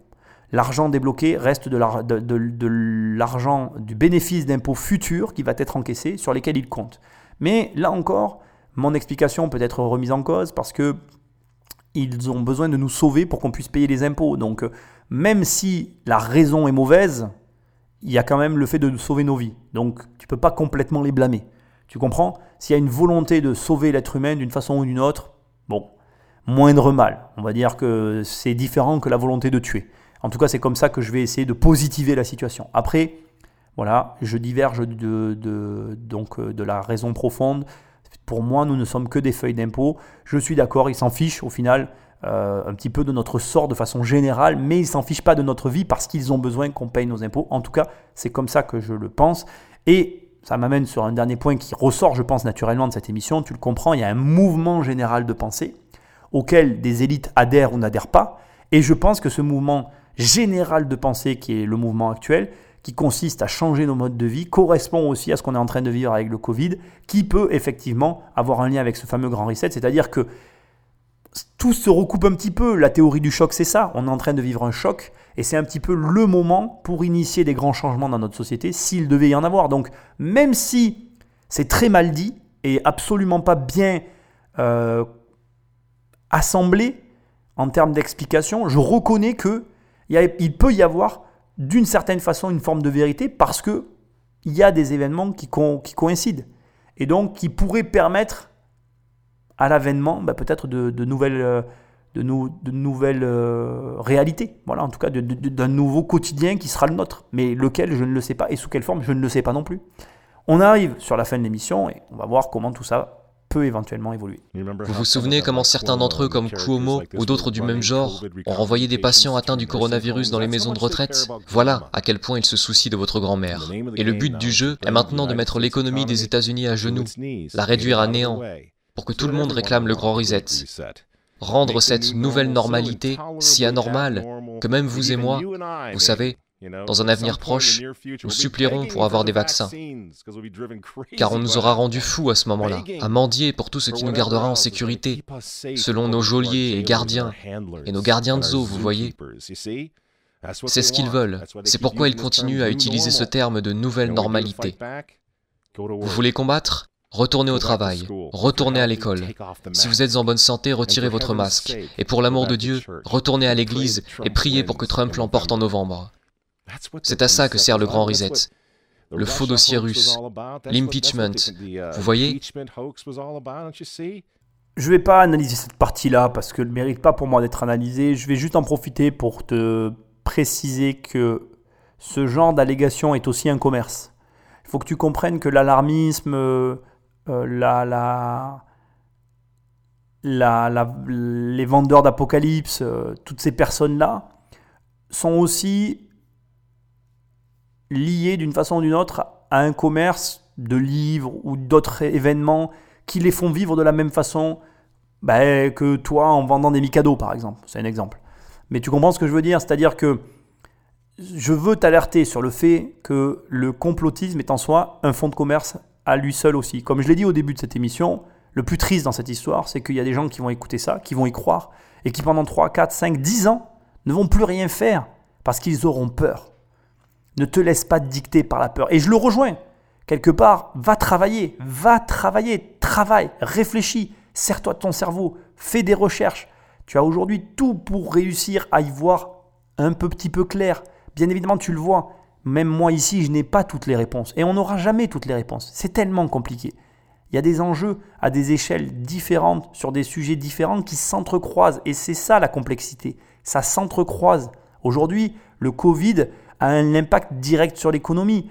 Et bien évidemment que cet impact, il ne peut pas être ignoré. Maintenant, de là à créer tout autour de ça un complot mondial, ça sous-entendrait que à l'échelle mondiale, des gens François s'entendent pour fomenter un retournement complet.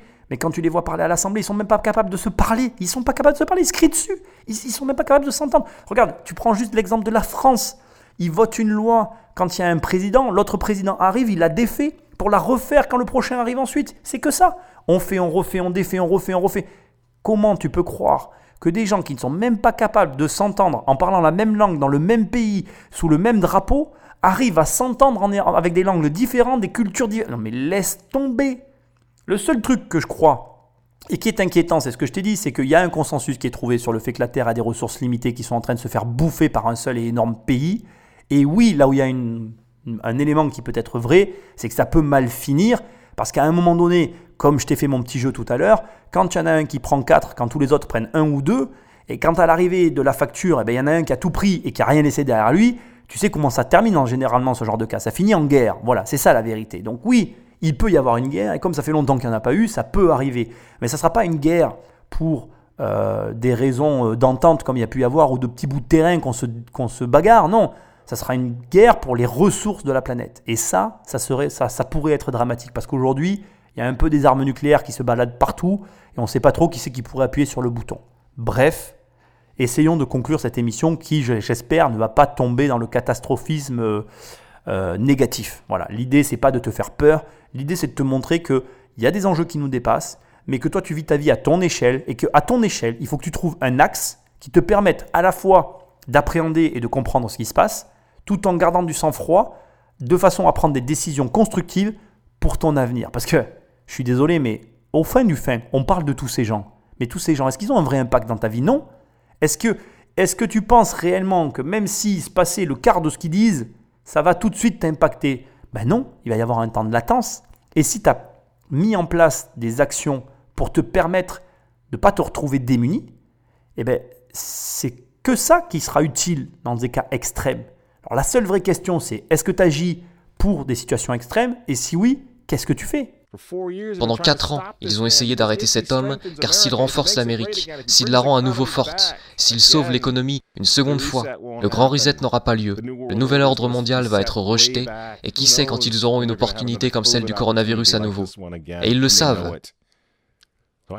Alors je vous pose la question, pourquoi détestent-ils cet homme? Ces gens, ces hommes, ils détestent Dieu, ils détestent les enfants, ils détestent la famille traditionnelle, ils vous détestent, et ils détestent Donald Trump, dont les opposants politiques d'ailleurs en ce moment sont en train de déboulonner des statues de saints, de frapper des policiers et de brûler des drapeaux.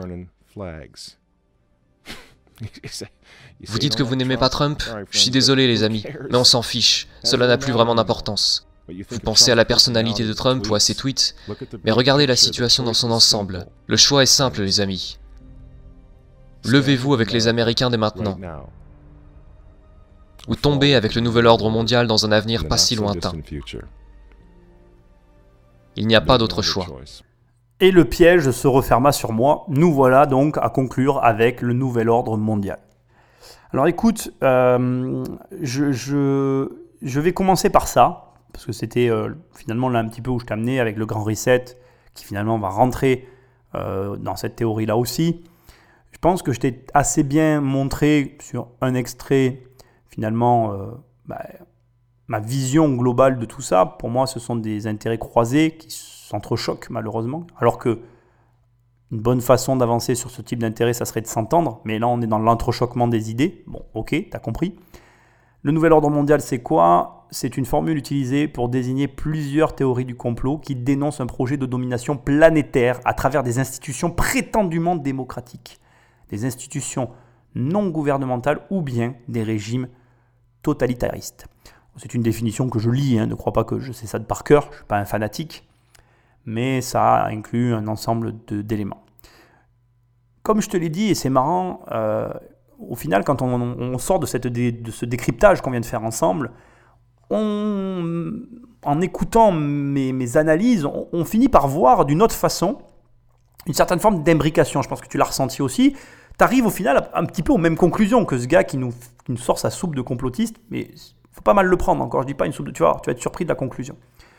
Euh, pour moi, et c'est comme ça que je vais conclure, je pense qu'il n'y a pas de jugement à avoir sur quelqu'un qui croit à la théorie du complot ou pas. Même si, je vais le reconnaître, ça a parfois tendance à m'agacer, parce que je vais être tout à fait transparent avec toi, je choisis de ne pas y croire. C'est-à-dire que, même si tu amené tous les arguments mis bout à bout, avec l'épreuve bien évidemment, parce que ce qui manque le plus cruellement, et je te l'ai montré avec cet extrait, avec le détournement d'informations, notamment sur Jeffrey Sachs, donc le fameux promoteur euh, qui travaille avec le Vatican, donc, tu t'en rappelles, je ne vais pas la refaire. Si tu m'amenais donc toutes les preuves, eh bien comme je suis en train de te l'expliquer, je choisirais de ne pas y croire. Pourquoi je choisirais de ne pas y croire? Parce que je crois que c'est la quintessence de l'émission. Qu'il y ait complot ou pas, je choisirais de ne pas y croire parce que choisir d'y croire, c'est remettre mon destin entre les mains d'une tierce personne. Je vais juste maintenant finir là-dessus parce que je voudrais vraiment que tu prennes le temps d'y réfléchir au-delà de ta croyance que je respecte, parce que je veux que tu saches que je la respecte. Et je n'ai pas d'avis négatif, même si tout à l'heure j'ai pu employer le mot soupe du complot, parce que parfois, c'est un peu ce que je reproche aux complotistes, ça tombe dans de la soupe de mauvais genre, tu vois, quand là, euh, avec Sax, on détourne de l'information que tu peux vérifier en 5 minutes en faisant un peu des recherches, je trouve ça très dommage, ça les décrédibilise, et, et j'aimerais qu'il y ait plus de recherches parfois, c'est mon avis personnel. Bref, quand c'est pas de la soupe et que c'est travaillé et que c'est bien, bien amené, bien, je, trouve ça très intéressant et c'est très bien. Mais la vérité, c'est quel est le bénéfice que tu en tires? Quel est le bénéfice que tu en tires? Imaginons que demain, je te montre le maître du monde. Je te dis, voilà, cette personne dirige ta vie. Quelle en serait la conséquence directe? Est-ce que, et laisse-moi te poser la question, tu aimerais avoir cette information? Moi, je vais te dire la vérité. Personnellement, je n'aimerais pas l'avoir. Je préférerais croire que je suis libre. Je préférerais croire que j'ai la capacité de choisir, même si c'était vrai. Parce que je n'ai pas envie de vivre en imaginant une seule seconde que c'est quelqu'un d'autre qui prenne les décisions à ma place. Et je n'ai pas envie de me donner une excuse, ou de m'en trouver une, ou d'avoir une excuse à mes échecs.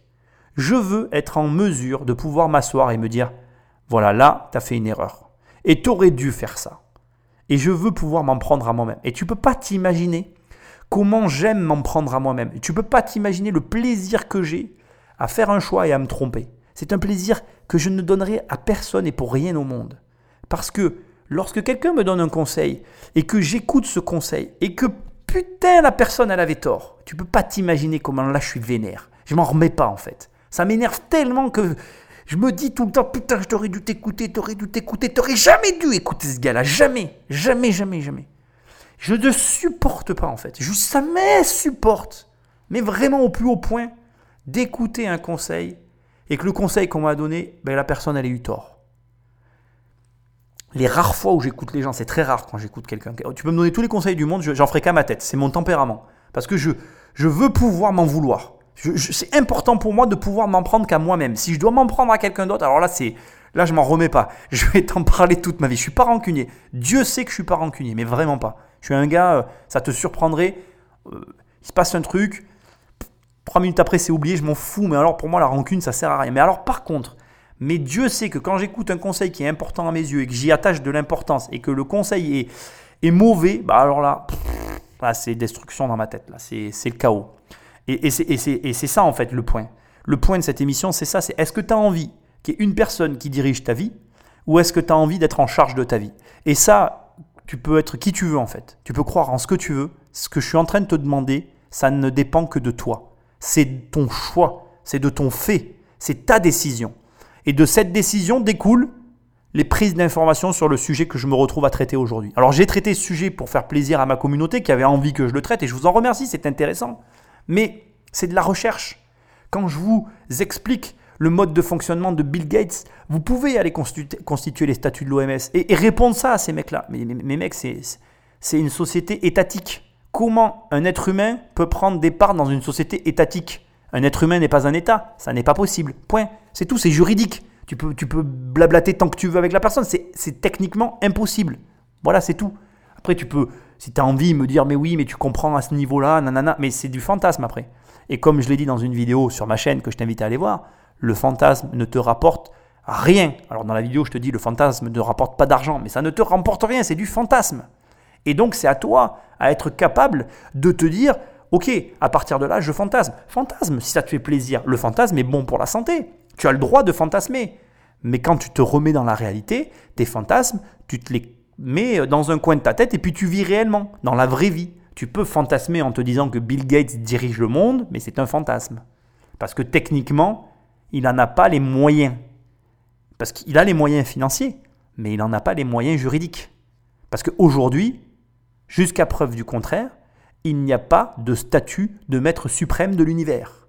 Et comme ce statut n'existe pas, je ne vois pas comment tu pourrais le prendre. Parce que je ne sais pas si tu te rappelles, mais on est dans une société de droit.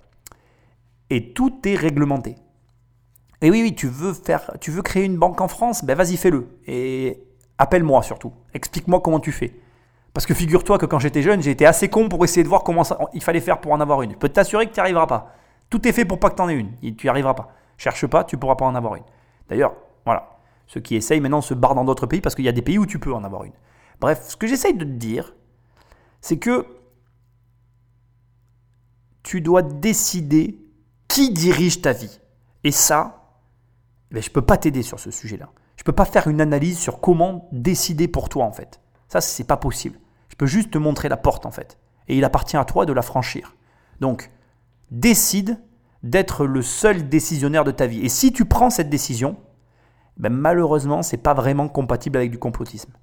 Après, si tu as envie d'être complotiste, sois-le, mais sois-le de façon intelligente, en faisant la part des choses et en t'empêchant pas de vivre. Moi, derrière tout ça, ce qui me gêne le plus, c'est de voir des personnes qui sont complotistes et qui s'empêchent de vivre, qui s'empêchent d'investir, qui se bloquent toutes seules dans cette situation-là, sclérosées par la peur, parce qu'une personne a la main mise sur leur petite existence.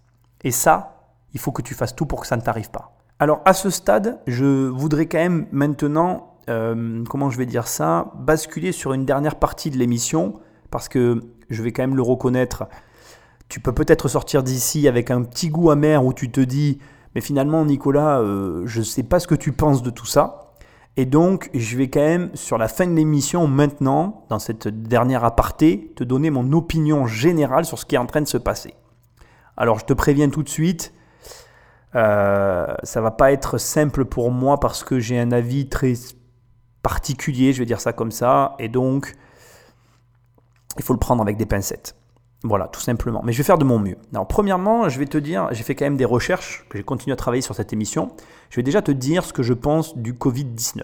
Je ne remets pas en cause l'existence de cette maladie et je ne vais pas dire que derrière la maladie, il y a un complot. Enfin, ça, c'est pas euh, techniquement ma croyance profonde. Par contre, il y a une chose qui m'interpelle énormément, que j'ai entendu dans la bouche d'un euh, virologue, oui, c'est ça, quelqu'un qui travaille sur les virus. Qui disait que quand, quelque chose est très contagieux, c'est généralement très peu mortel, et que quand quelque chose est très peu mortel, généralement c'est contagieux. Tout simplement parce que euh, lorsqu'un virus est mortel et que tu l'as, tu es généralement mort avant d'avoir eu le temps de le transmettre. Alors qu'à l'inverse, les virus qui, eux, sont euh, transmissibles et sont réellement se, se propagent, eh bien, ceux-là, en fait, ils, euh, ils, sont pas mortels, ils restent dans ton corps. Alors peut-être que tu vas me dire la peste noire, Nicolas, mais la peste noire était véhiculée par les rats. Donc pour que tu aies une pandémie au sens où on a l'impression d'en vivre une, telle qu'elle nous est présentée par les grands médias, eh bien, il faudrait qu'il y ait un agent qui soit vecteur de la maladie, comme les rats, et qui permette d'infecter toute la population et de la faire mourir en fait. Or aujourd'hui, cette maladie, euh, si elle était autant transmissible, elle nous tuerait point à la ligne et du coup elle ne se transmettrait pas aussi simplement. Et si elle est si peu transmissible, eh bien euh, voilà, c'est que c'est qu'en fait elle, tue une certaine catégorie de la population, mais pas toute la catégorie de la population. Bon voilà, tu as compris l'idée. Donc ce que j'essaye de te dire, c'est que effectivement, je ne nie pas que autour de cette maladie, je pense qu'il y a une problématique et personnellement, je l'attribue, j'aurais tendance à l'attribuer à la vie que nous vivons actuellement. C'est-à-dire que tu peux le voir, aujourd'hui la viralité des contenus et des informations n'est plus euh, à remettre en cause, c'est-à-dire qu'aujourd'hui une information est capable de voyager à une allure qui dépasse l'entendement humain de par les réseaux sociaux et la connexion entre les hommes, et à l'inverse, une mauvaise information peut aussi se propager de la même euh, façon. Et du coup, j'aurais tendance à imaginer qu'il y a une mauvaise communication générale dans ce brouhaha général qui fait qu'on en est à un point de non-retour, parce que là on est dans un point de non-retour, qui nous amène à la situation qu'on connaît. Maintenant, les décisions qui sont prises en fonction peut-être d'informations qui sont mal diffusées ou mal sourcées au début, font que, à force de confinement, puisque là, au moment où tu écoutes cette, émission, on vit le deuxième confinement, eh bien, à force de confinement, il va y avoir des vraies conséquences dans la vraie vie. Et ça, euh, ça risque de faire mal. Au final, ce que j'essaye de te dire, c'est que euh, oui, il y a un problème que je ne remets pas en cause, mais la nature profonde de ce problème risque bien de nous coûter au final beaucoup plus cher que ce qu'elle aurait pu nous coûter. Ensuite, tout ce que tu viens d'entendre autour de cet éventuel complot. Moi, je dirais plus que là encore, on est dans un concours d'opportunités. Alors, tu as bien pris note de l'agencement de ma phrase, non pas un concours de circonstances, mais un concours d'opportunités. C'est-à-dire que là, il y a une opportunité pour peut-être différents euh, acteurs majeurs euh, de prendre des positions. Et je pense que la plupart des gens sont en train de prendre ces positions de façon très différente. Je vois autour du pétrole un enjeu fort qu'on a pu vivre lors du premier confinement, lors, du début de cette première année 2020.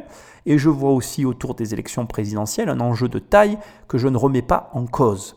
Maintenant, de là à interconnecter tout ça ensemble, par exemple, Bill Gates, j'ai pas eu le temps de te le dire, mais il faut savoir que Bill Gates nous avertit des dangers par rapport à notre mode de vie sur une éventuelle pandémie depuis 2016. Il faut savoir que toute l'année 2016, Bill Gates a fait des conférences pour justement expliquer les risques de propagation ben, d'un virus tel qu'on est en train de vivre aujourd'hui dans le mode de vie que nous avions avec la société telle qu'elle était constituée. Bref, tu l'as compris, donc déjà dans une première euh, approche, ou en tout cas vision que je peux avoir de la situation, pour moi, eh bien, je dirais que la situation Covid-19 découle à la fois d'un système, donc euh, la société humaine moderne que nous connaissons, qui n'est absolument pas adapté à une pandémie et on le voit bien. Et elle nous met le doigt aussi sur une situation euh, catastrophique de notre euh, interconnexion entre les pays. Ensuite, sur la partie manipulation, crise économique, grand reset, etc. On va pas nier le fait qu'on est en train de vivre une crise nouvelle sous un angle inédit, euh, qui est en plus d'autant plus inédit que ce qui est hyper intéressant aujourd'hui, c'est qu'avant, quand il y avait ce genre de crise-là, quand il y a eu par exemple la peste noire, le monde entier n'était pas connecté. Aujourd'hui, on est tous connectés. Donc on se regarde, on regarde comment les autres pays gèrent, on a un avis, et en plus, on a cette capacité à faire transiter des informations qui sont plus ou moins pertinentes et qui nous perturbent. Moi, ce qui va m'intéresser dans cette dernière phase d'explication sur ce que je pense, c'est réellement toi, l'investisseur. Quelles sont les conséquences qu'il peut y avoir sur toi de cette situation. Alors déjà, il y a une mauvaise conséquence qu'on ne peut pas nier, c'est que tu investis pour le futur. Si tu n'as plus de futur, tu n'as pas forcément envie ou besoin d'investir. Donc déjà, pour moi, cette situation, elle, elle nous met dans une difficulté ou dans une, comment je vais dire, situation complexe où on doit continuer à se projeter tout en ne pouvant pas ignorer la situation. Voilà le contexte. Et crois-moi, le contexte a un réel effet. Je vais t'en parler. Sur moi-même, elle agit. Alors que je suis quelqu'un normalement qui essaye de tout faire pour pas être influencé. Et eh bien même moi, le contexte agit. Donc, je pense qu'aujourd'hui, l'une de tes principales forces, c'est l'adaptation. Et ça l'a toujours été. Donc, je pense que malgré les croyances que tu peux avoir, ce vers quoi tu t'orientes, de façon générale, tu dois avoir une capacité à t'orienter, à te réadapter à la situation. Point positif de notre monde moderne, c'est que ça fait déjà quelques temps qu'on y était plus ou moins préparé. Ça fait plusieurs années que les vies que nous vivons dans nos villes et dans nos régions respectives ne sont plus les mêmes qu'avant. Nos parents avaient un métier pour toute leur vie et nous, on est obligé de se déplacer pour gagner de l'argent, de se réadapter en permanence au contexte. Donc là, il faut s'adapter très vite. Je pense que ceux qui seront capables de le faire sont ceux qui s'en sortiront. Réajuster le tir en permanence. Et autre point, par contre, que je trouve positif, mais qui peut être vu sous un angle négatif, c'est que euh, tu vis du coup la crise de l'intérieur. Et ça te permet de te forger une vraie opinion sur ta situation et sur ce que tu penses réellement de ton environnement. Je m'explique. Pour moi, je pense que les crises sont des amplificateurs de nos situations initiales. Donc si tu n'aimes pas les choix politiques, par exemple, de la France, eh ben, la situation va amplifier tes propres erreurs et ça t'amènera à prendre des décisions. Et ça, c'est très positif. Même si c'est de quitter la France, par exemple, parce que tu ne supportes plus euh, l'état général français et que là, c'est euh, l'incompétence, l'ingérence de trop. À l'inverse, ce qu'il y a de très positif aussi, toujours dans, dans le même registre, c'est que cette espèce de vision que tu vas avoir amplifiée de toi, elle te permet aussi de corriger le tir, de te dire ah ben là tu vois, te rends compte dans quelle situation je suis, ben peut-être que j'aurais dû faire ça, peut-être que j'aurais pas dû faire ça, peut-être que je devrais aller par là. Et ça te permet d'avoir une vision extrapolée de ta situation et de, encore une fois, réajuster. Et il faut vivre ces moments-là plutôt justement recentrés sur nos situations, pas pour être égoïste, mais pour nous permettre de nous améliorer. En tout cas, moi, c'est comme ça que j'essaye de le vivre. Les décisions dans des contextes de crise ne sont jamais simples. Et je voudrais ajouter un dernier élément, non seulement elles sont jamais simples, mais en plus elles se font souvent à l'aveugle. Parce que, encore une fois, hein, si j'avais une boule de cristal, je te rassure, hein, je ne serais pas en train de te dire l'avenir, je serais en train de mettre les actions en conséquence de l'avenir que je vois. Et après, je monterai sur une estrade et je me la, me la raconterai en disant oui, moi j'ai fait fortune parce que je savais que. Mais c'est pas vrai en fait. La vérité, c'est que on va tous agir à l'aveugle en espérant que les croyances respectives de chacun nous amènent au résultat que l'on convoite. Finalité, ça m'amène à la conclusion de cette émission qui reste dans la veine de tout ce que je t'aurais dit là. Premièrement, fais très attention à qui tu écoutes et à ce que tu crois. Deuxièmement, veille à ce que les choix que tu fais en termes de croyances et d'écoute d'informations que tu reçois euh, coïncident, soit en corrélation avec les objectifs que tu convoites. Ce que j'essaye de te dire sur cette deuxième partie qui est quand même relativement importante, c'est que par exemple, beaucoup de personnes me parlent des États-Unis. Est-ce que tu penses que les États-Unis, les gens regardent les élections américaines comme si ce qui allait se passer aux États-Unis allait avoir un impact direct sur leur vie? Mais la vérité, euh, c'est qu'à moins que tu aies des investissements aux États-Unis, ça n'aura aucun impact direct. Ça n'aura toujours que des impacts indirects. Par exemple, si tu me dis ou tu es en train de te dire, mais Nicolas, la crise de 2008, ça n'a pas eu d'impact direct. Ça n'a eu que des impacts indirects. Bien évidemment qu'il faut savoir ce qui se passe. Je ne suis pas en train de te dire, ne t'informe pas du tout. Je te dis juste que les informations que tu prennes, elles doivent avant tout te, te servir à te positionner pour continuer à aller vers ton objectif. Et ensuite, elles ne doivent pas te polluer pour t'empêcher d'agir.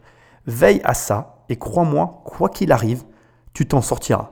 Tu sais pourquoi je le sais? Ben Parce que tu fais partie de la famille des investisseurs. Et ça, ça me fait super plaisir. Bon voilà, écoute, on va en rester là sur cette émission, une émission contextuelle, une émission d'actualité. J'espère que tu l'auras aimé, assez bizarre pour moi à réaliser parce que j'aime pas trop parler de ces sujets-là. Fais-moi savoir si tu as aimé. Pense à me laisser une note avec un commentaire, ça me fait toujours plaisir. Tu peux aller sur mon site immobiliercompagnie.com pour le livre, pour les programmes, pour tout ce que tu veux. Et moi je te dis à très bientôt dans une prochaine émission. Salut